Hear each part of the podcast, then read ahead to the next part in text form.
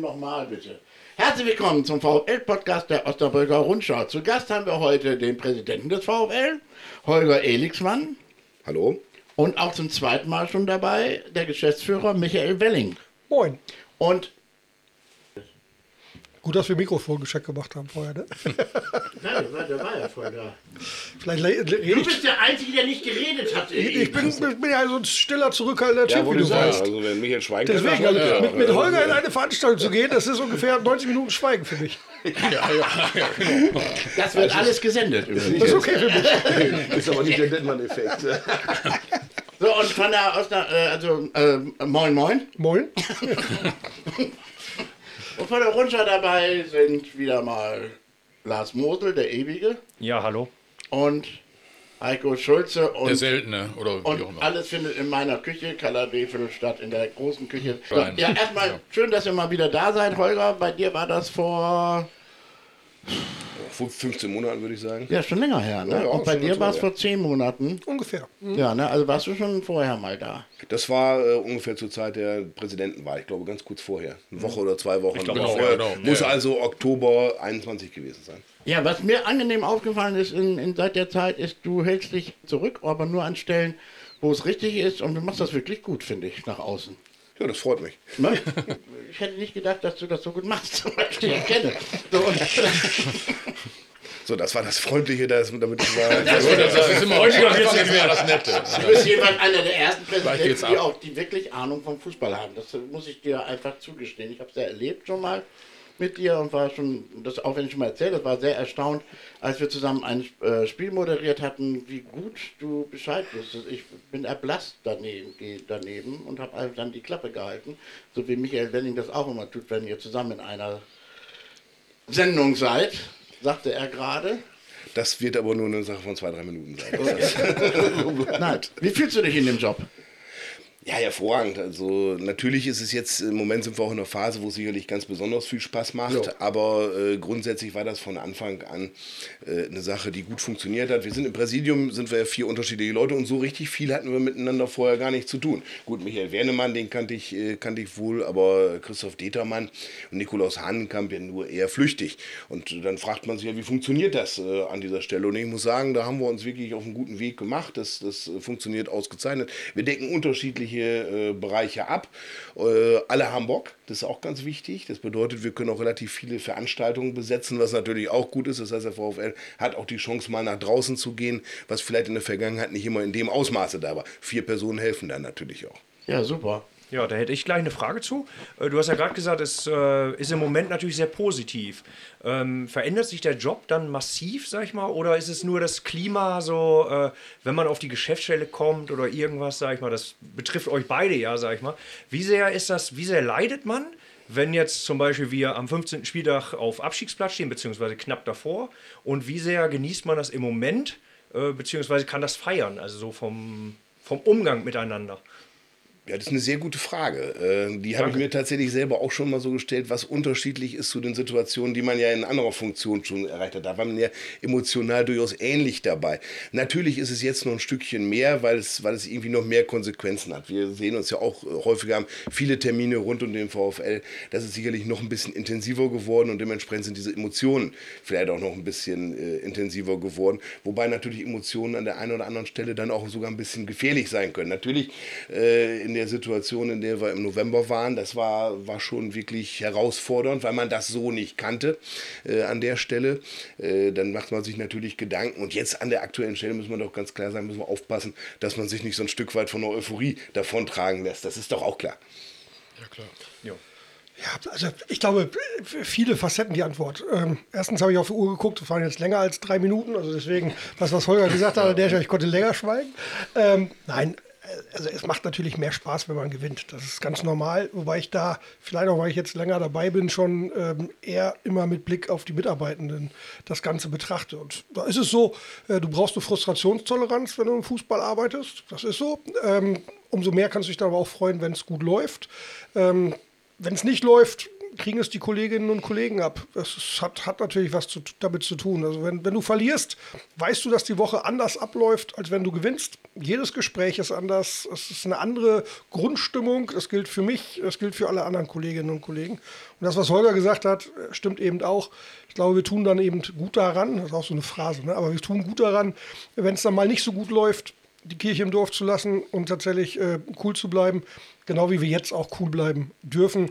Es macht Spaß, dass wir gewonnen haben, aber äh, ehrlicherweise die, die Situation insgesamt, die Stimmung insgesamt rührt natürlich auch dadurch, dass wir gerade eine gute Phase haben.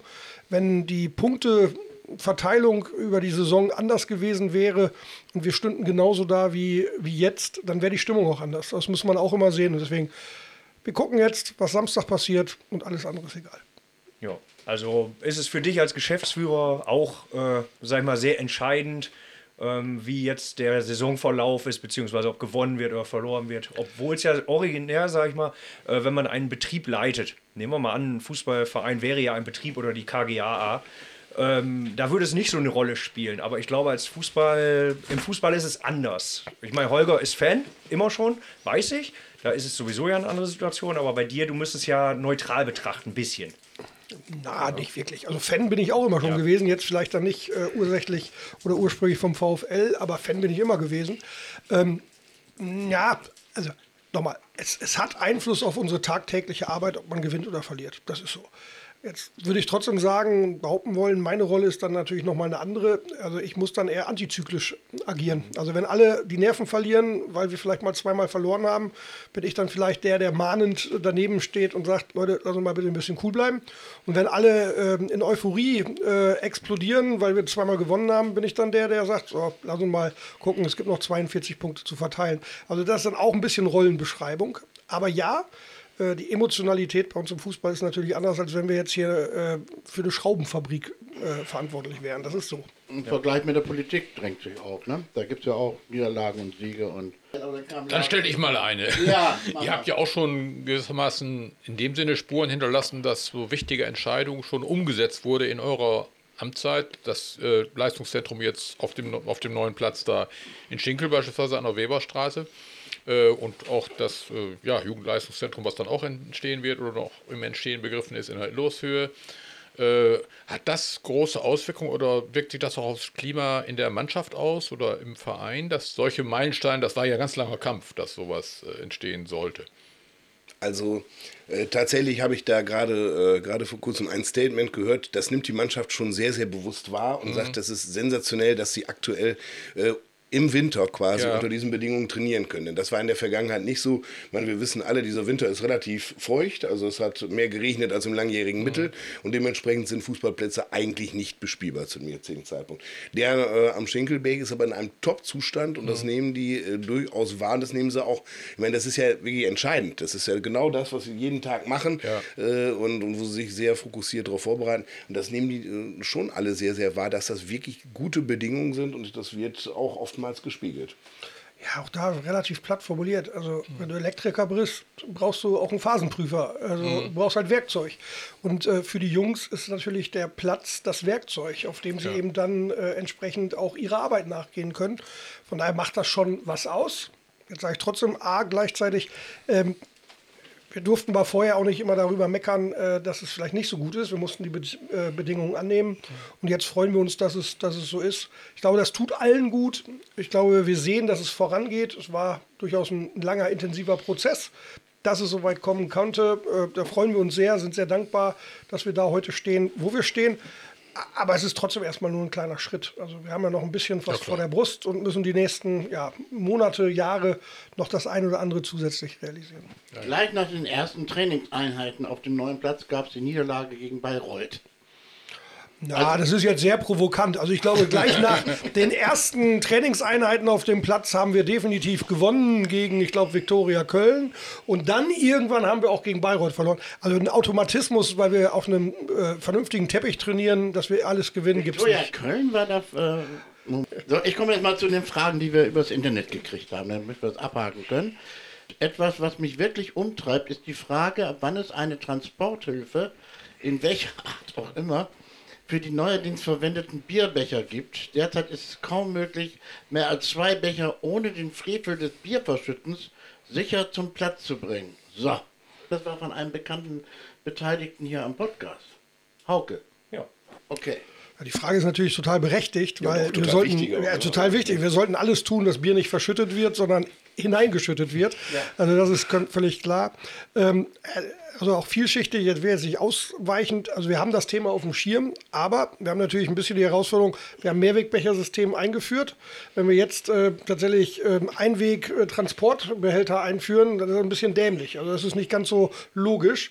Deswegen prüfen wir gerade, welche Möglichkeiten es gibt, welche Mehrwegmöglichkeiten es dann gibt, eben entsprechend äh, Bierträger zu machen, die wir dann möglicherweise wieder befanden müssen. Das prüfen wir gerade. Ehrlicherweise das haben wir im Vorfeld nicht an der Stelle zumindest nicht zu Ende gedacht. Und das prüfen wir gerade, welche Möglichkeiten Das es gibt. ist wie in, in Plastik eingeschweißtes Biogemüse, ne?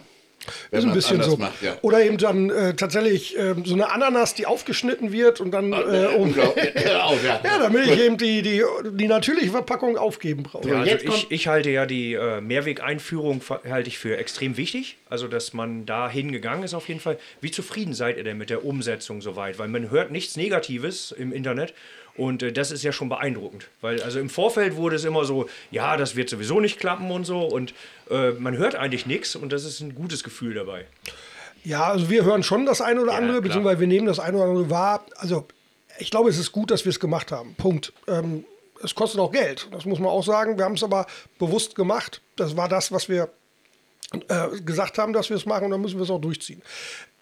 Es steht, stecken Kinderkrankheiten darin. Also ne, wir hatten das Thema mit äh, dem Eichstrich auf den entsprechenden äh, Bechern, was natürlich zu ich weiß jetzt nicht Unruhe, aber Irritation bei dem einen oder anderen auch zu Recht geführt hat.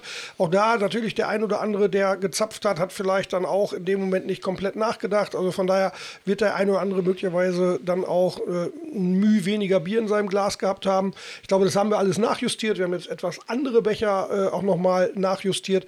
Also wir sind dabei, wir sind sehr zufrieden mit dem, wie es bislang gelaufen ist. Das heißt nicht, dass wir sagen, es ist alles so, wie es auch in Zukunft laufen will. Das heißt, wir versuchen ähm, wöchentlich nachzusteuern und sind noch in der Lernphase, um dann vielleicht in zwei Jahren gar nicht mehr das Thema groß adressieren zu müssen, sondern wo alle sagen, ja, ist ganz normal und ist auch gut so. Ja, ja, überragend ist ja auch das Spendensystem, dass man also in diese Becher. Ich habe zu Anfang gedacht, weil das hieß, äh, fürs NLZ sind die, äh, warum macht man das nicht für verschiedene Spendenorganisationen, was ja jetzt gemacht worden ist. Und es wird ja, glaube ich, auch sehr, sehr gut angenommen. super angenommen und auch da müssen wir erstmal Danke sagen. Ne? Also das ist ja auch das Thema der äh, Fans, die eben dann sagen, jetzt lasse ich den Euro meines Bechers eben da und spende das für eine bestimmte Situation. Das erste Mal war das NLZ, ich glaube, das war Viktoria Köln als Spiel ähm, und haben dann, ich sage jetzt mal anlassbezogen, ja immer auch entsprechende Organisationen identifiziert, wie jetzt beim letzten Mal die Wärmebusaktion für die Ukraine, die, glaube ich, da sehr, sehr stimmig war. Und da werden wir sicherlich dann auch immer unterschiedliche Organisationen haben, werden das eben dann äh, mit Blick auf bestimmte Themen, die wir bespielen, dann auch nutzen. Ich glaube, jetzt für die Ukraine sind knapp 1500 bis 2000 Euro nochmal äh, bei rumgekommen. Das ist großartig. Es ist, glaube ich, dann aber auch etwas Einfaches. Ne? Also sprich, die Fans sagen, nee, komm, den Euro habe ich übrig, den lasse ich da. Und äh, so können wir dann eben gemeinsam mit unseren Fans auch da nochmal was Gutes tun. Das freut uns. Ja, das entwickelt sich ja in der Tat so ein bisschen zum Markenzeichen des VfL, zumindest wie ich das so beobachte im Vergleich zu früheren Jahren. Da war auch schon vieles vorhanden, aber in der Tat, dass man sich so ein bisschen in gesellschaftlicher Verantwortung schon sieht und als Teil der Stadtgesellschaft auch irgendwie betrachtet. Heute war ich noch einkaufen, da habe ich den VfL-Café gesehen, fair gehandelt, ne? so beim Markov-Regal habe ich dann auch gleich gekauft. Ähm, dann gab es noch die Aktion jetzt äh, mit der JVA zusammen, ne? also eine, ganz andere Ebene. Da gibt es noch Aktionen der beispielsweise der Violet Crew, die da für die, glaube ich, für die Krebsberatungsstelle eine ganz große Summe auch gesammelt haben. Ja, wie ist da euer Eindruck? Ist das Ja, der VfL wird tatsächlich genauso wahrgenommen. Wir haben ja auch relativ viel mit der Politik zu tun. Die sehen das auch, also auch äh, parteiübergreifend sehen das auch außerordentlich positiv, dass eben der VfL diese äh, entsprechenden Aufgaben wahrnimmt. Äh, die werden teilweise proaktiv gemacht, aber es wird auch etliches an uns herangetragen, muss man ja auch tatsächlich sagen. Also insofern ist das äh, wirklich ein sehr, sehr guter Austausch und natürlich solche Aktionen, wie du gerade ansprichst, äh, eine JVA, die wir gerade gemacht haben, das ist schon was wirklich Ist ja nicht selbstverständlich, dass ein Verein ja, das macht. Ja, wobei irgendwo, wir haben da ja wirklich nicht lange überlegt. Also das, äh, wir waren wirklich sehr überrascht, als da dann so viele Medien dann, dann da waren. Das hatten wir nicht erwartet. Äh, nicht mal im Ansatz, weil wir gesagt haben, okay, es ist ja irgendwo Fechter, äh, sehe ich als unseren Bereich an. Interessanterweise, da war ein Fotograf, wer der Fotograf, der hat gesagt, das sehen wir aber genauso. äh, deswegen habe ich es dann umso öfter noch gesagt, dass Fechter natürlich unser Einzugsbereich ist und dass wir insofern naturgemäßer Partner da ja auch äh, sind. Also, aber das ist schon, schon was, was glaube ich für beide Seiten spannend ist. Also diesen Eindruck, den wir da gewonnen haben, also alle, die da waren, auch, auch unsere Spieler, die also von der Traditionsmannschaft, die da gespielt haben, äh, waren auch sehr, sehr beeindruckt, haben das so, so wahrgenommen. Also das war für beide Seiten, glaube ich, oder ist für beide Seiten eine sehr positive Sache. Und grundsätzlich ist es halt so, ich weiß nicht, ob es neu ist, weil auch das dürfen wir nicht vergessen, es war ja immer schon da. Es gab immer schon Ne? so Also auch wenn, Aktion, wenn ja. wir über die Aktivitäten unserer Fans nachdenken, also unterschiedlicher Art der organisierten Fans, einzelne Personen, die da was gemacht haben, das war immer schon da. Ich glaube, dass äh, wir das jetzt als Administration vielleicht ein bisschen stärker aufgreifen, dass wir da stärker auch versuchen zu unterstützen. Das ist dann aber eher ein prozessuales Ding, was wir da haben. Und ich glaube, dass es, dass es wichtig ist, dass wir das tun, weil wir eine Verantwortung haben. Also wir, wir, wir sind als EV gegründet mit einer Gemeinnützigkeitsorientierung, auch wenn wir jetzt den, den, den Spielbetrieb quasi in so eine, so eine Kapitalform äh, gegossen haben, sind wir natürlich eben dieser Gemeinnützigkeit immer noch verpflichtet und fühlen uns da auch verpflichtet und sehen das eben als äh, Verantwortung an, die wir haben, der wir eben dann auch gerecht werden müssen. Wir sind eben, ja, wir sind in der Öffentlichkeit. Die Leute gucken zum VfL und gucken da genauer hin, was der macht. Und da wollen wir eben, Holger hat es jetzt auch nochmal gesagt, als Brückenbauer fungieren, wollen beispielgebend sein. Und ich glaube, wenn, wenn, wenn wir, die wir da in der Öffentlichkeit stehen, diese Aufmerksamkeit, die wir haben, äh, zugunsten äh, von bestimmten Themen dann auch nutzen, dann ist es eben auch angemessen und angebracht. Ähm, und das ist, glaube ich, auch ja, in uns ganz tief drin. Und äh, deswegen eine Selbstverständlichkeit. Ähm, und das ist schön, dass das wahrgenommen wird. Jetzt möchte ich nochmal gerne die Fragen weiterführen. Jetzt kommt Manfred Bergemeyer. Plant man schon zweigleisig dritte Liga und zweite Bundesliga?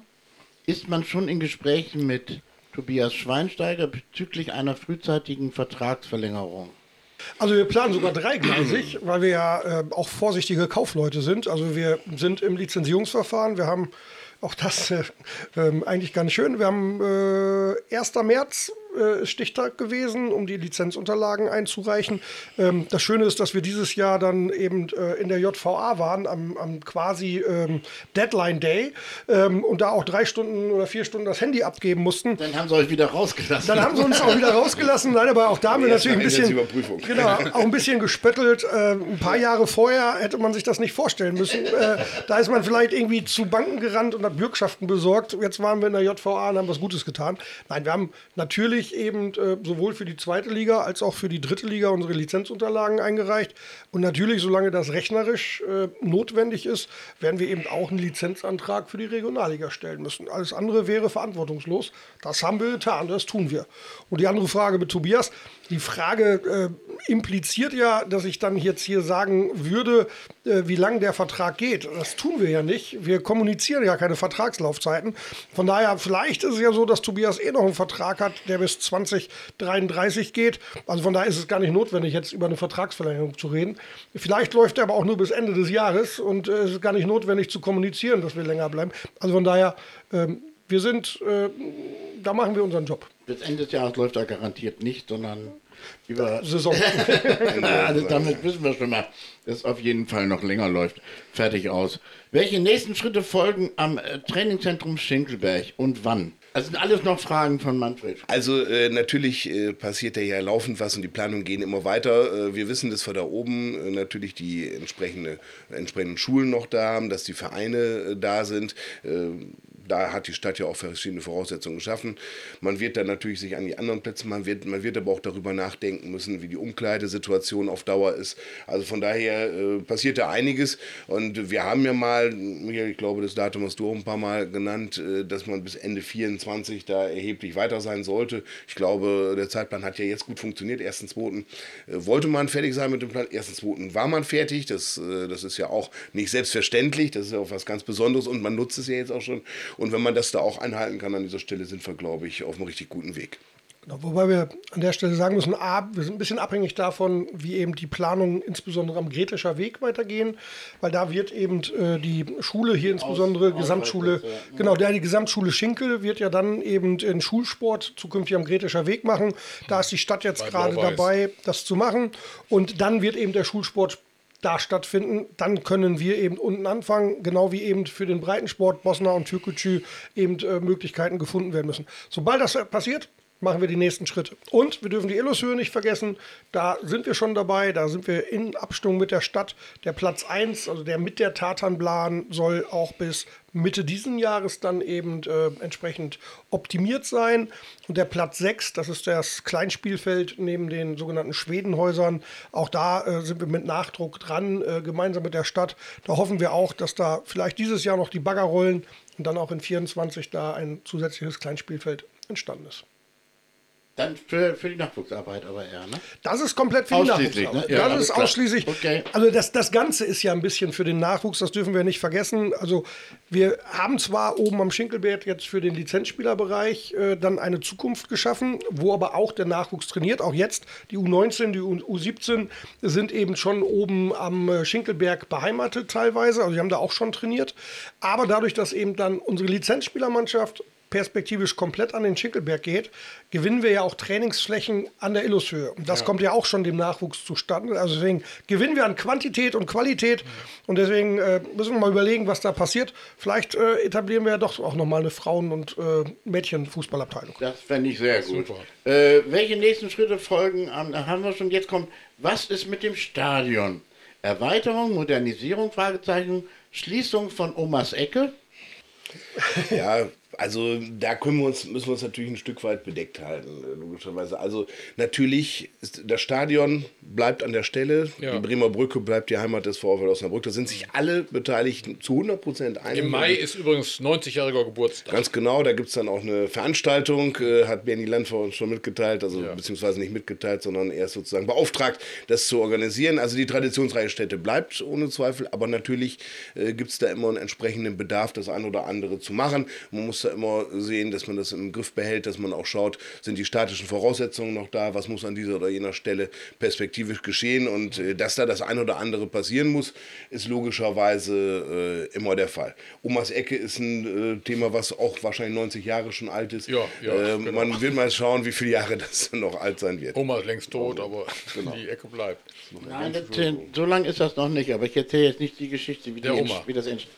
Ja, war, weil, weil der alte Schwarz und mein Alter die beleidigt haben, die Oma. Das ist der Grund. Also bist du schuld, also jetzt genetisch bedingt. Genetisch, eigentlich. ich bin immer genetisch an allem schuld. Eigentlich an allem, ja. ja.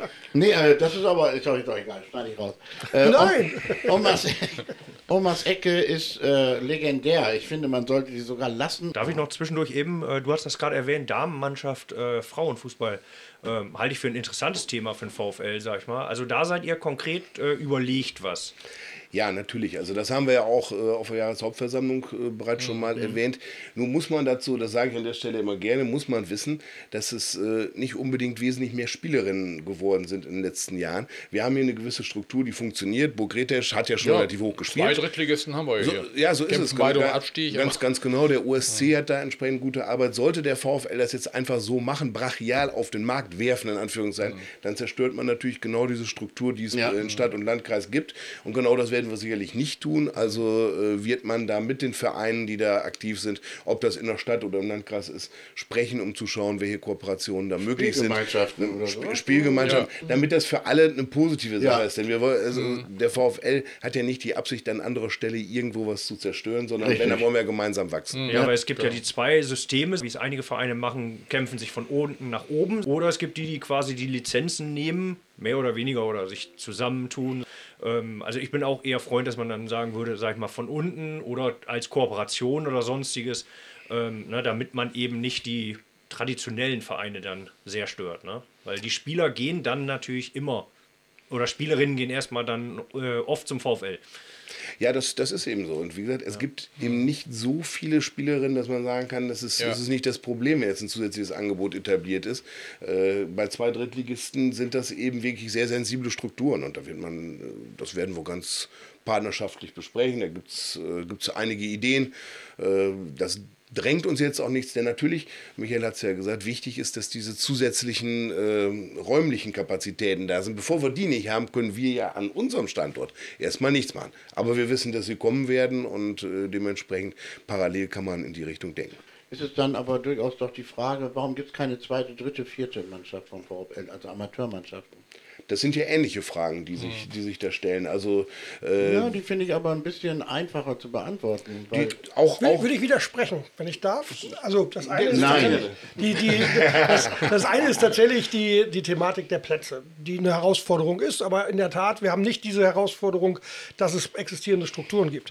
Aber wenn wir über zweite, dritte, vierte Mannschaft sprechen, also ich glaube, die Botschaft ist von uns da in den letzten zwei Jahren immer gewesen, wer Lust hat, eine zweite Mannschaft zu etablieren, los geht's. Aber du brauchst halt Menschen, die sich engagieren. Also es ist ja nichts, wo wir jetzt per Order die Mufti sagen können, jetzt machen wir eine zweite, eine dritte, eine vierte Mannschaft auf, sondern du brauchst ja Strukturen, das ist halt Ehrenamt und äh, entsprechend brauchen wir ehrenamtliche Menschen, die sagen, ich kümmere mich jetzt drum.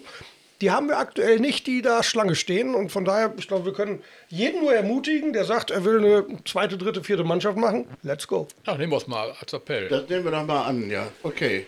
Jetzt kommt, danke für, danke für den wöchentlichen Podcast und die Möglichkeit, Fragen zu stellen. Von den beiden Gästen in dieser Woche würde ich gerne Folgendes wissen. Was wird im Verein als auch in den Firmen, die zur KGAA gehören, verdient? Mich interessieren so gar nicht, mich interessieren so gar nicht die Spitzengehälter der Führungskräfte, also du bist raus. Und der Lizenzspieler ist mir eigentlich ziemlich wurscht sogar. Ich möchte gerne wissen, in welchem Anstellungsverhältnis sind einfache Abteilungsmitarbeiterinnen, OrdnerInnen, Servicemitarbeitende, Catering, Ticketing und so weiter? Welcher Stundenlohn bzw. welches Festgehalt wird gezahlt? Wie sieht es aus mit zusätzlicher Absicherung? Gibt es einen Betriebsrat? Was? Das klingt sehr nach Gewerkschaft. Oh ja, das ist in Heiko, Ordnung. ist der Das von ist- dir? das der- ist in der Ordnung. von dir, der Brief, Heiko. nur falschen Namen geschrieben. Heiko, Heiko, ich habe dich erwischt. Gut, aber die Fragen sind berechtigt. Ähm, ich glaube, da bin ich gefordert jetzt. Ja, ja, also genau. ich, ich, ich, könnte, könnte, ich, also ich hätte da auch eine Antwort, da könnte ich mich auch relativ lange zu äußern, aber mit der Antwort könnte keiner was anfangen. Also daher mal, mal. War auch sehr vielschichtig, die Frage. Ja, ich, ich versuche es mal äh, zusammenzufassen, ohne jetzt auf den äh, Kirchensteuerstatus der Mitarbeitenden einzugehen, jeder Einzelne. Ähm, also äh, natürlich ist es so, also wir müssen ein bisschen differenzieren. Wir haben Dienstleister bei uns im Stadion, insbesondere wenn wir über Hospitality-Mitarbeitende reden, wenn wir über Catering-Mitarbeitende reden, wenn wir über Ordnungspersonal reden, Reinigungskräfte reden etc. Das sind eben Dienstleister von uns, die da tätig sind. Und da haben wir natürlich eben entsprechende Vereinbarungen mit den Dienstleistern, dass die äh, ja, entsprechend mindestens äh, der, des Mindestlohn Mindestlohn zahlen äh, oder eben dann da, wo Ja. das anders ist, eben entsprechend gemäß Tarif. Und im Zweifel äh, zahlen wir dann dem äh, Dienstleister natürlich auch noch ein bisschen mehr. Also von daher, das ist relativ einfach zu beantworten. Die Mitarbeitenden bei uns äh, im Club, die natürlich auch äh, auf geringfügiger Beschäftigungsbasis teilweise bei uns waren oder sind, haben jetzt natürlich auch noch mal eine Mindestlohnanpassung gehabt. Das ist selbstverständlich. Also auch da haben wir einige, auch bei, bei uns im NLZ haben wir sehr viele ähm, Trainerinnen, Trainer, die eben auch auf einer geringfügigen Beschäftigtenbasis da sind. Und natürlich haben wir da mit Blick auf die Mindestlohnregelung das Ganze angepasst. Aber das ist so. So, was die anderen Mitarbeitenden angeht, ja, da, da hört sich jetzt blöd an, ein bisschen wenig äh, sexy, aber da sind wir ein normales Unternehmen äh, mit eben äh, ja, Zahlung der Mitarbeitenden nach Qualifikation und äh, Verantwortlichkeit. Äh, da haben wir Kolleginnen und Kollegen, die gerade frisch von der Uni kommen, ähm, die eben neu bei uns anfangen. Da muss man sagen, die verdienen ein bisschen weniger als Leute, die vielleicht schon 10 oder 15 Jahre im Job sind.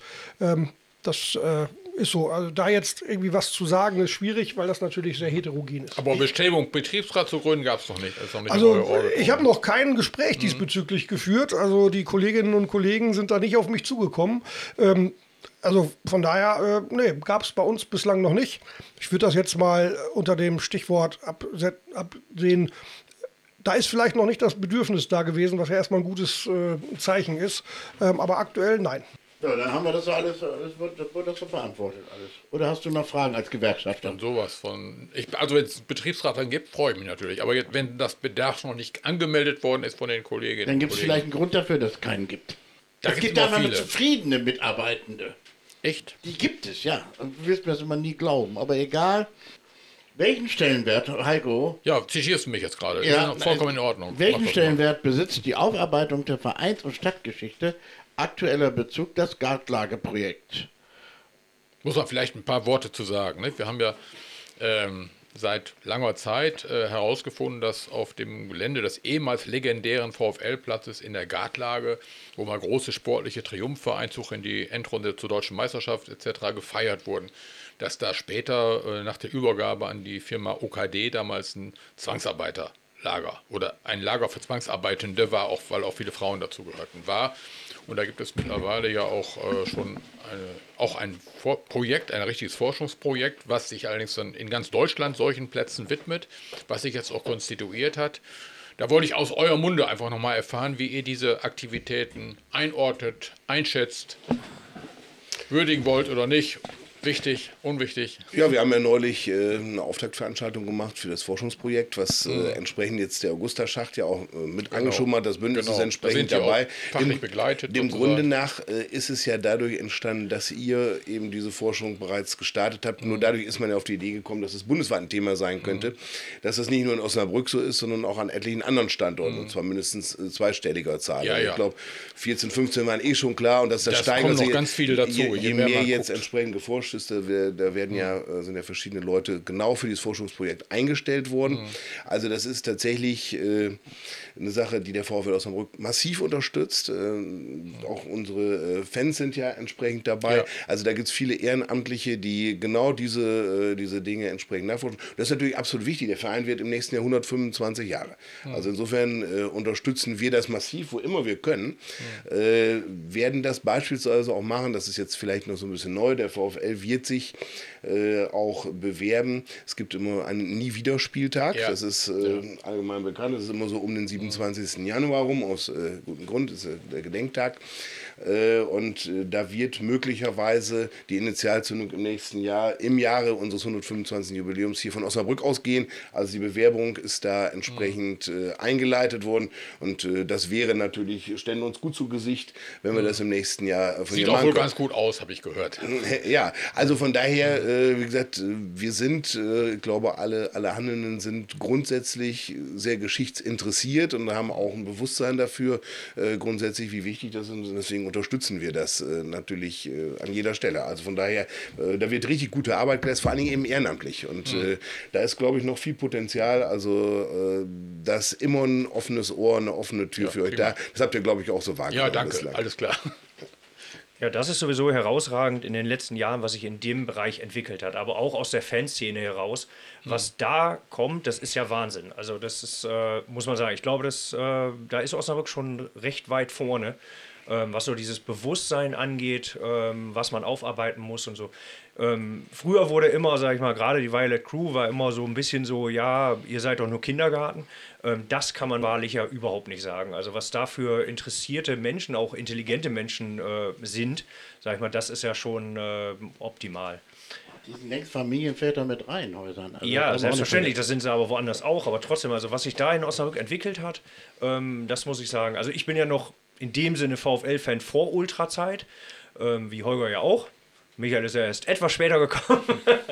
Und, äh, das ist also Wahnsinn, finde ich, wie sich das entwickelt hat. Ähm, dieses ganze Verhalten, auch das äh, sozial, soziale Bewusstsein, also das ist schon Chapeau. Also, finde ich. Absolut. Ja, wenn ich äh, noch was sagen darf, sag ich mal, wir nehmen ja auf zwei Tage vor äh, Saarbrücken.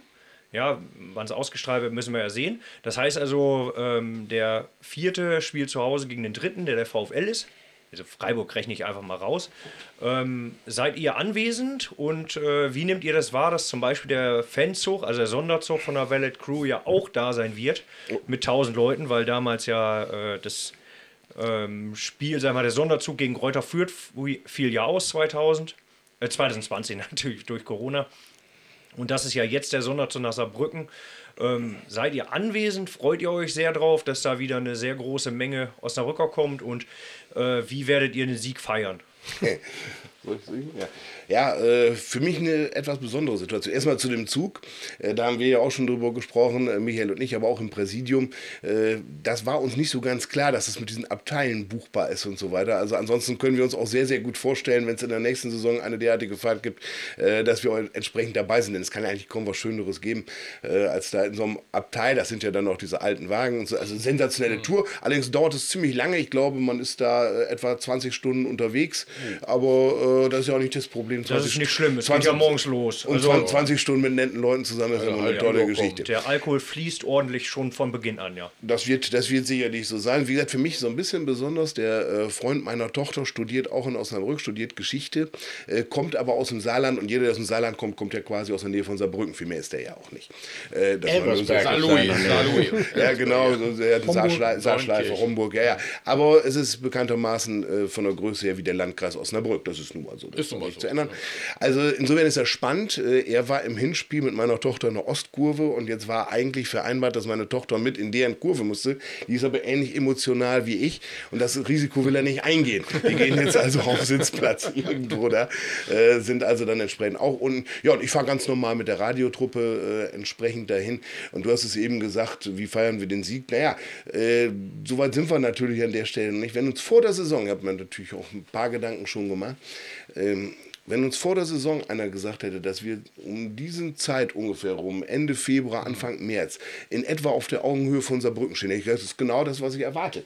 Saarbrücken hätten wir vor der Saison, also zumindest glaube ich viele, die damit zu tun haben, ungefähr auf unserem Level eingeschätzt. Mhm. Ein paar hätte man vielleicht ein bisschen höher eingeschätzt, ein paar vielleicht ein bisschen niedriger. Elversberg hatte man in der Dimension, wie sich jetzt darstellt, sicherlich. Äh, da hatten viele. Haben wir schon. Ja, aber nicht in der Dimension. Amir schon. Okay. Amir hat gesagt, die steigen auf. Okay, vor der aber, Saison. Aber, vor aber, ersten Spiel. Aber, aber nicht vielleicht schon im April. Also äh, die haben eine derartige Dominanz entwickelt, die wirklich äh, selbst Amir wahrscheinlich nicht erwartet hatte. Und der kennt sich wirklich aus. Äh, gar keine Frage. Aber dass, dass Saarbrücken und der VfL ungefähr zu dem jetzigen Zeitpunkt von den Punkten etwa dastehen, wo sie jetzt standen, das ist nicht völlig überraschend. Nur die, äh, Michael hat auch gesagt, die Frage der Stimmung, wenn das immer so ein bisschen durchlaufen gewesen wäre und eben jetzt, nachdem wir diese Serie hatten, unser Brücken vielleicht eine etwas andere Serie hatte, mhm. äh, ist natürlich eine besondere Situation da. Also ich glaube, und das sage ich jetzt mal ganz eindeutig, das kann man, die haben mehr Angst vor uns als wir vor denen. ja, das sicherlich nach den letzten Spielen. Ne? Wobei man ja dieses Jahr auffälligerweise, der Zuschauerzuspruch war auch extrem gut, äh, als wir unten gestanden haben. Ne? Also das ist ja schon, haben wir öfter darüber gesprochen schon, dass es dieses Jahr eigentlich sehr merkwürdig ist. Das ist ein wir, Phänomen, richtig. Ja, also wirkliches Phänomen, weil der VfL hat eine ganze Zeit nichts dafür getan, damit man ins Stadion geht. Also jetzt die Spieler, zumindest äh, von den Ergebnissen her nicht. Und trotzdem sind äh, die Leute in Massen hingestürmt. Ne? Also ja, das ist, das ist natürlich absolut fantastisch und doch ändert sich jetzt nach dieser Venengeschichte. Also es gibt bestimmte Dinge in Osnabrück, die immer gleich sind und jetzt kommt diese Entwicklung, die Leute können ja Tabellen sich anschauen, jetzt kommt diese Entwicklung, die dann immer da ist. Ich habe also heute die erste Anfrage bekommen, kannst du mir drei Karten für die Nordkurve äh, für ein Spiel gegen Dortmund 2 besorgen? Ach, ja. so ein Zufall auch. ja. Also das geht jetzt los, kann ich übrigens nicht gut, also das kann man wunderbar online buchen, wunderbar, das jetzt mal so für Dortmund die nächsten... Nicht. Dortmund noch nicht. Kann man sowieso noch nicht. Das kann, das kann man sowieso noch nicht. Aber äh, das einfach nur mal so für die nächsten Wochen. Ich kann ganz schlecht Karten besorgen. Also das kann man ganz wunderbar anderweitig organisieren. Nur, wie gesagt, diese Anfrage zeigt ja genau das, was wir in den nächsten Wochen zu erwarten haben. Also ich gehe hm. schon davon aus, dass ein Derby gegen Oldenburg äh, hm. in der nächsten oh, ja. Woche, dass müsste eigentlich, das würde ich auch behaupten. Ja. Und dann haben wir natürlich Spiele ja. in den Wochen danach gegen Gegner, äh, die natürlich sowieso schon eine gewisse Grundattraktivität auch teilweise haben. Äh, jetzt habe ich, das war mal ein Kuli gerade, sorry, Carla. Das macht so, überhaupt nichts. Siehste, ähm, Klingt ja, immer, auf, auf jeden Fall ist das dieser Effekt, den wir dann da schon kennen. Aber was, ansonsten, du hast völlig recht, was in dieser Saison da war, die, auch die Stimmung, die da ist, äh, auch zu Zeiten, wo es nicht so toll war, das war schon wirklich, äh, das, das ist schon begeisternd. Also das begeistert Griff, uns ja auch. Dieser ja. Vorgriff jetzt auf die Partie am Samstag, äh, der war mir zu früh, weil wir waren ja noch eben eigentlich bei den ganzen Umständen und Änderungen beim VfL. Äh, da bist auch du äh, äh, mit drin im Video beim jiddischen VfL-Song. Also für mich ein totales Highlight. Wir müssen mal überlegen, wie wir das, äh, wie, wir haben ja einen schönen Artikel dazu in der Zeitung gehabt und inklusive Link zum YouTube wurde auch reichlich gelesen. So, wo waren wir denn eben? Wir waren bei den Triumphen ohne, ohne Skandale, keine Triumphe. Stichwort, äh, Also das mit dem Spiel war dir noch zu früh. Bitte? Das mit dem Spiel in Saarbrücken war dir noch Das war mir zu früh, ja, weil ich wollte es unbedingt mit dem jiddischen Song irgendwie unterbringen. Also, weil das fand ich eines der Highlights des letzten Jahres hier. So, aber ich empfinde ja ganz anders als, also als schlichte Fans, Ja. die also ins Stadion gehen und sagen. Ja, mir ist halt Saarbrücken wichtiger jetzt. Ja, als, als der, mir ist der Song wichtiger, ganz ehrlich, das stimmt. Äh, Freue mich trotzdem auf, auf, auf Samstag. Ja, ist so. Ja. Ich finde das für Kultur, aber kulturlose Menschen können damit nichts anfangen. Ne? Fußball ist auch mal- Kultur. Da muss man auch tolerant Wenn sein. das keine Kultur ist. Fußball ist auch Kultur. Jetzt könnte, absolut. aber ich, ich stimme dir trotzdem äh, zu, der Song ist äh, länger relevant als das Spiel am Samstag. Zum Beispiel.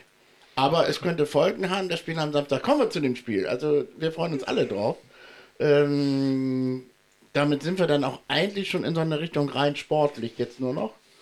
So, wie konnte es passieren, dass das so gut geklappt hat? Also Tobias Schwantagers äh, äh, Stempel ist ja richtig zu erkennen. Wie selten. Ja, wir können das ja sportlich natürlich in der, in der Fachlichkeit und in der Tiefe, da, da sind wir sicherlich äh, beide nicht die richtigen. Komm du schon, Holger. Jetzt sag mal ehrlich, mach mal nicht so.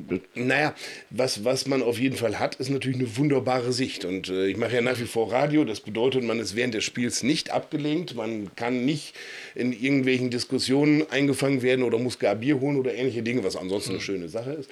Aber nicht in diesem Zusammenhang. Das heißt, man sieht die Spiele natürlich von Anfang bis Ende und zwar jedes. Das hat natürlich gewisse Vorteile, weil du dann natürlich durchaus sehen kannst, vielleicht was sich ein bisschen entwickelt hat im Laufe der Zeit, was ein bisschen anders geworden ist, äh, wer vielleicht erst nicht so gut performt hat, das jetzt besser macht. Äh, Also es hat sich natürlich eine ganze Menge getan und entwickelt und da kann man selbstverständlich kann man da eine, eine Handschrift sehen. Wenn man das Spiel gegen, gegen Wen gesehen hat, ich habe gesagt, das war ein Zweitligaspiel. Das waren zwei Mannschaften, Ja. wo man genau sehen konnte, äh, dass die einen gewissen Plan verfolgen, dass die nicht irgendwie auf Zufall basierende Abläufe haben, sondern alles irgendwo eingeübt ist und alles irgendwo eine gewisse Strategie hat. Bei Wen im Übrigen auch. Die, die stehen nicht umsonst da, hallo, äh, ja. wo Ja. sie stehen. Und das war schon irgendwo ein Spiel, wie gesagt, was, was ein Niveau hat, was man in der dritten Liga, ich würde mal sagen, vor zehn Jahren so noch nicht gesehen hat. Wow, das ist eine Ansage. Das mit dem, mit dem, mit dem Radio, das ist beim Schreiben immer das Gegenteil. Du musst immer schreiben und guckst das Spiel gar nicht. Das ist nervig hoch 10. Du bist im Stadion und am, am Geräuschpegel orientiert man sich, ob es sich lohnt zu gucken. Ist wirklich so. Das siehst du auch, auch Harald, egal wer, die sind alle am Tippen und am Machen und schreiben am Schluss irgendwelchen Stuss zusammen, der dann gar nicht mit dem Spielverlauf übereinstimmt. Du, du meinst also, dass die Ra der Radiokommentar fachlich besser ist? fachlich besser und er hat auch die besseren Möglichkeiten. Du bei dir sowieso, hör mal, wenn du moderierst, also da geht ja gar nichts mehr drüber. Nein, das ist schon, eine, schon eine, äh, richtig, was du sagst, wenn man, man sieht das Spiel ganz anders. Also wenn ich so ein Spiel dann später nochmal im Fernsehen mir angucke, hätte ich früher nie gedacht, dass ich ein Spiel nochmal im Fernsehen angucke, wo ich den Ausgang bereits kenne. Einfach nur, um festzustellen, äh, wie sind die Mannschaften aufgebaut. Genau das ist mir dann auch bei diesem Spiel so passiert. Mit wen? Wo ich sage, wow, was für gute Mannschaften die beiden. So. Fans sehen das anders, die sehen nur die eigene Mannschaft als gut. Nee, also Wien Wiesbaden ist schon eine starke Mannschaft. Also das, äh, da können wir schon sehr froh über das Ergebnis sein, auf jeden Fall. Also das nimmt man ja schon wahr, was der Gegner ist. War auch ein, zwei Tore zu hoch, aber das ist auch nicht so interessant mehr.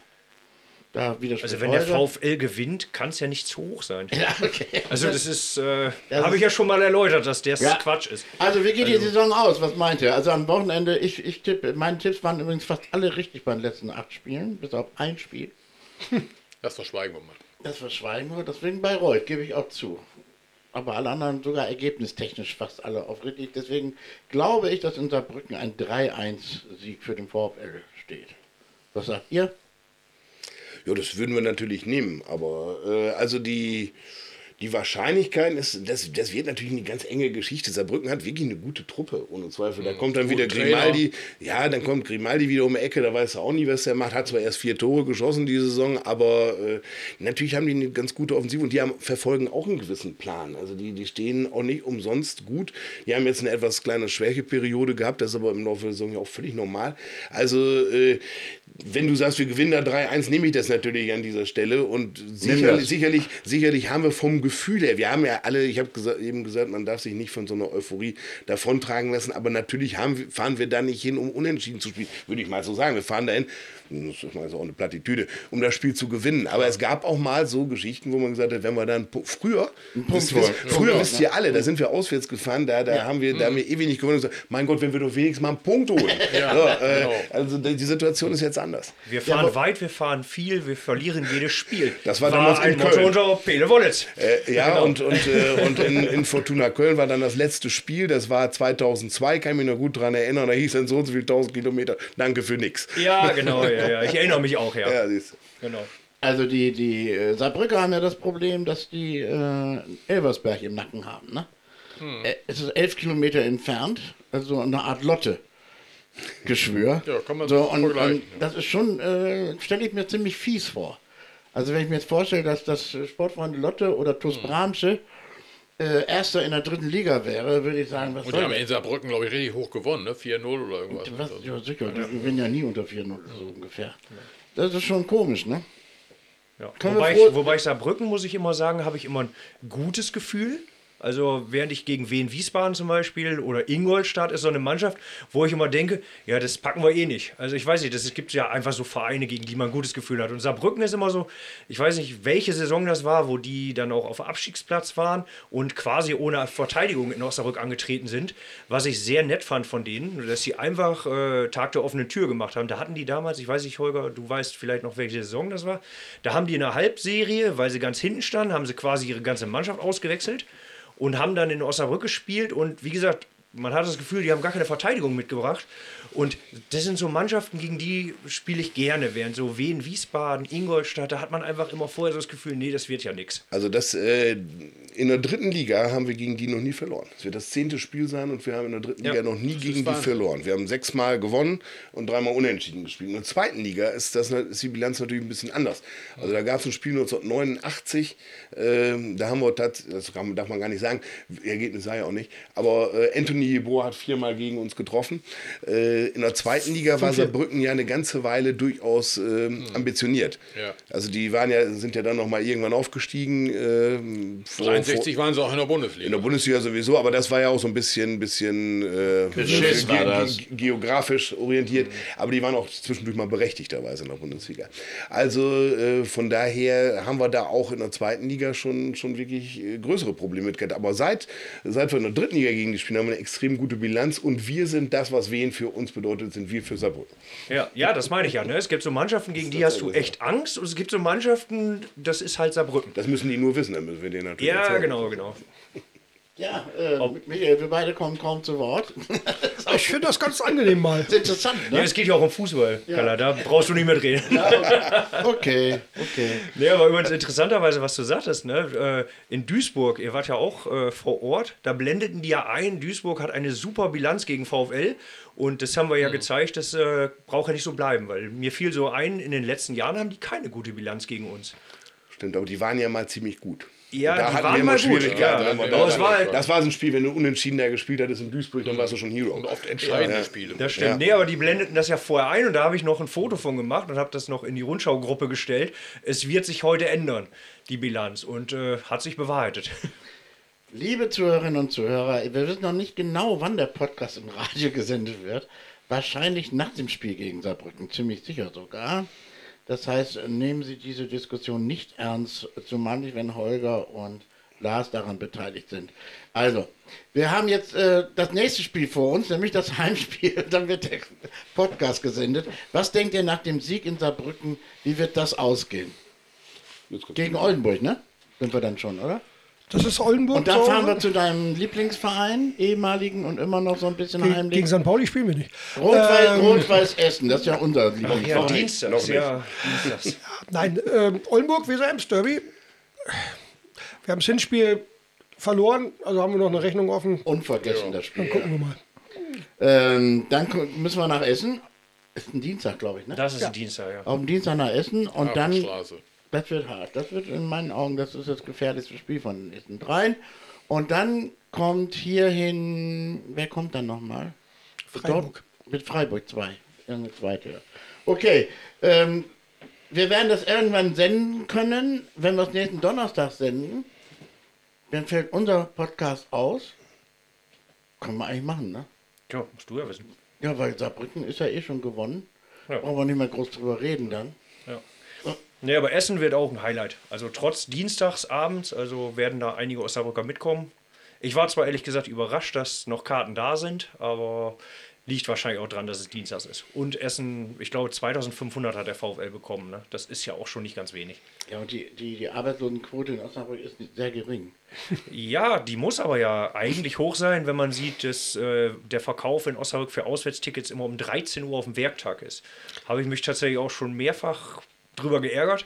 Ähm, die, genau, das, äh, ich wollte dazu nämlich die Frage Habe ich stellen. natürlich elegant eingeleitet. Naja, als das wenn ich nicht kannst. darauf hinaus wollte. Genau. Warum ist es immer an einem Werktag um 13 Uhr? Also für Arbeitnehmer schwierig. Ja, weil es natürlich auch darum geht, den Ansturm zu entzerren. Und wir haben 13 Uhr gestartet für Mitglieder und Dauerkarteninhaber und am Samstag waren dann immer noch Tickets da. Ja, dieses Also von- Mal. Dieses Mal. Dieses Mal. Ja, genau, war- dieses Mal ist es auch besser gelaufen, aber ich weiß. Ja, es gab, äh, es gab ein Spiel, Beispiel, genau, es gab das Spiel gegen Meppen, wo tatsächlich das ein bisschen ähm, nachgefragter war als vorher eingeschätzt. Aber wir müssen halt immer sehen, wie ist die Kapazität. Und äh, deswegen, wir, wir, wir haben das gegen Meppen falsch eingeschätzt. Deswegen war es da sicherlich eine, eine nicht so glückliche Entscheidung, das so zu machen.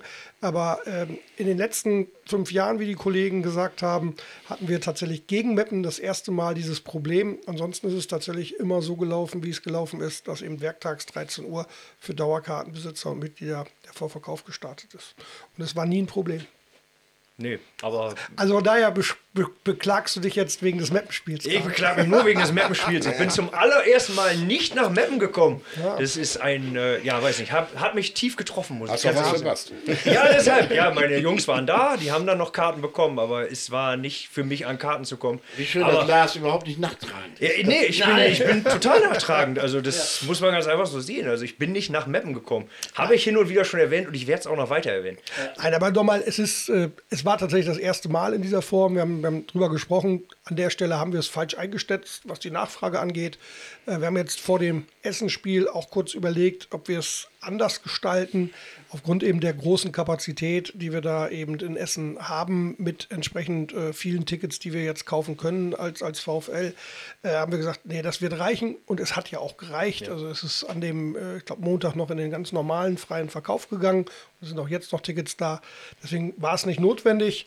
Ähm, und es sind tatsächlich, es glaube ich, drei Spiele im Jahr, wo das überhaupt nur relevant werden kann, weil es geht um die Spiele, wo es äh, Hardtickets von den äh, Heimvereinen gibt. Und das sind, glaube ich, tatsächlich nur noch drei Spiele äh, bei uns jetzt in der, in der dritten Liga. Das ist äh, Meppen, das ist 60 und das ist äh, Essen.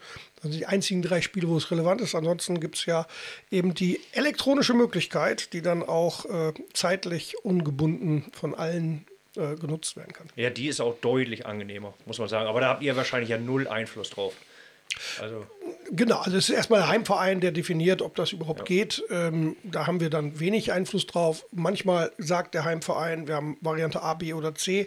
Dann nehmen wir teilweise eben auch nochmal Hardtickets, weil es natürlich auch ähm, VfL-Fans gibt, die sagen, boah, Internet und so finde ich doof, ist was Neumodisches, mache ich nicht. Ähm, die gibt es auch. Ähm, oder es gibt andere Gründe, die mit Datenschutz oder äh, Personalangaben äh, zu tun haben, warum man dann nicht äh, digital ähm, ähm, buchen will. Also deswegen nehmen wir manchmal auch Hardtickets als Mischung zwischen Hard und, und, und digital. wie geht der VfL da auswärts vor? Also, wenn äh, der VfL Auswärtstickets rausgeht. Also wir bieten eben dem Gastverein an, es so zu machen, wie der Gastverein es möchte. Das ist gut. Genau. Und da ist jeder Gastverein auch anders. Ja. Wie endet die Saison? Also, es gibt eine lustige, lustige Konstellation, dass wir eventuell in eine Relegation kommen. Die Chance ist ja durchaus vorhanden. Und dann eventuell gegen Arminia Bielefeld spielen. Da ist ja was gewesen irgendwie. Ne, Oder gegen Braunschweig. Also zwei äußerst prekäre Gegner. Wobei ich dann den Bielefelder dann äh, schlimmer fände. Natürlich, wenn man sich die Tabelle anguckt, ist eine Relegation nicht ausgeschlossen. Das ist völlig klar. Natürlich kann es eine Relegation sein. Man hört ja dann immer an der Stelle, um Gottes Willen, der VfL kann keine Relegation. Aber, äh, aber wir haben auch gedacht, wir können wen nicht. Also von daher äh, geht das natürlich immer. Wie ich gelernt habe, Bielefeld kann noch weniger Relegation. Und ich habe gesagt, äh, wir können Relegation. Jetzt können wir aber erstmal am Samstag gegen Saarbrücken gewinnen. Das, das ist richtig. Deswegen wollen wir das gar nicht zu weit und äh, Doch. bevor, ja, ja, ich sag, ich sag, ich sag, aber Vielleicht wird es ja auch Platz 2. Das, das kann ja auch wollte sein. ich sagen, ist alles, ist alles nicht ausgeschlossen. Da gibt es eine ganze Menge Kann auch sein, dass wir Siebter werden oder Achter. ne? Wenn ihr euch mal die Tabelle anschaut, dann, dann guckt, mal, guckt euch mal Fehl beispielsweise Und wie viele. Spiele Ja, noch sind. meine wie- wie- wie- Lieblingsmannschaft, wie- wie- meine sechs- Punkte nur noch hinter. So, ne? so ist es. Wie viele entsprechend da sind. Ferl ist richtig ist alles, ist alles möglich. Also, äh, Tabelle ist an einem Tag relevant, sonst ist es völlig egal. das, ist, das macht er immer, wenn es gut läuft, hat er ja gesagt. Okay, also mir fällt auch nicht mehr so viel ein, außer so ein paar private Geschichten, die müssen wir jetzt nicht im, im Radio erzählen. Ne? Oh, das Heiko, wollte ich du eigentlich guckst so anfangen. traurig über deine ich Enkelin Ja, genau, wollte ja. ich eigentlich jetzt anfangen. Ja, ja. Du hast so eine lange Liste da, Heiko. Wann kommen denn die Fragen? Ist alles abgearbeitet. Haben wir alles durch, ne? Haben wir alles durch. Sehe ich auch so. Okay. Ich dachte, jetzt geht's los. Na gut. Hau Nee, doch, ich habe doch, ich Heiko, hab doch alles weg. Ich habe doch alles hier Wann weg. kommen die bösen Fragen? Heiko, Gewerkschaft. Ja, dann hätte ich aber noch eine Frage an Michael tatsächlich. Berlin Können wir auch gerne gut. bringen, wenn das. Nee, an Michael, genau. Äh, du hast hier beim letzten Podcast hast du vom Weltpokalsieg gesprochen. In einem klimaneutralen Stadion. Klimapositiv. Äh, Klimapositiv, ja, genau. Ja, ich wollte es jetzt nicht, nicht übertreiben. Äh, wie weit sind wir beim Weltpokalsieg und bei der Klimapositivität? Wir sind auf dem Weg dahin. Also wir haben ja, wir haben ja eine Utopie formuliert. Ich weiß nicht, ob das genau. bekannt ist. Äh, Eine Utopie. ähm, Es gibt auch, auch keinen anderen Fußballverein, der eine eigene Utopie formuliert hat. Da formulieren wir ja, wir wollen mit unseren Fans äh, eine rauschende Party feiern. Ähm, an der klimapositiven Bremer Brücke nach einem Liga-Heimsieg gegen den amtierenden deutschen Meister. Also das ist vom, die. Welt, vom Weltpokal auch noch ein Stückchen entfernt. Genau, das ist dann ja, erst dachte, das- ah, ja, Entschuldigung, Das Entschuldigung. also erst, du hast erst gar nicht mal, über die Champions League gesprochen. erst, erst mal das. Also danach gucken wir dann weiter, aber das ist die Utopie. Dann müsste der VfL gegen sich selbst antreten. Das wäre die Utopie. Ja, also wir, wir, wir, wir arbeiten an beiden. Also das Thema, was ich dann immer augenzwinkernd sage, ist, äh, der Sieg gegen den amtierenden deutschen Meister in einem Ligaspiel ist leichter als das Thema klimapositive Bremer Brücke. Aber das soll uns nicht aufhalten, in die Richtung zu denken. Ähm, nein, also wir arbeiten dran, also in allen Themen. Also wir haben uns auf den Weg gemacht, ähm, uns zu entwickeln, sowohl im sportlichen Bereich, ich glaube, das eine oder andere kann man sehen, aber da haben wir natürlich Unwägbarkeiten.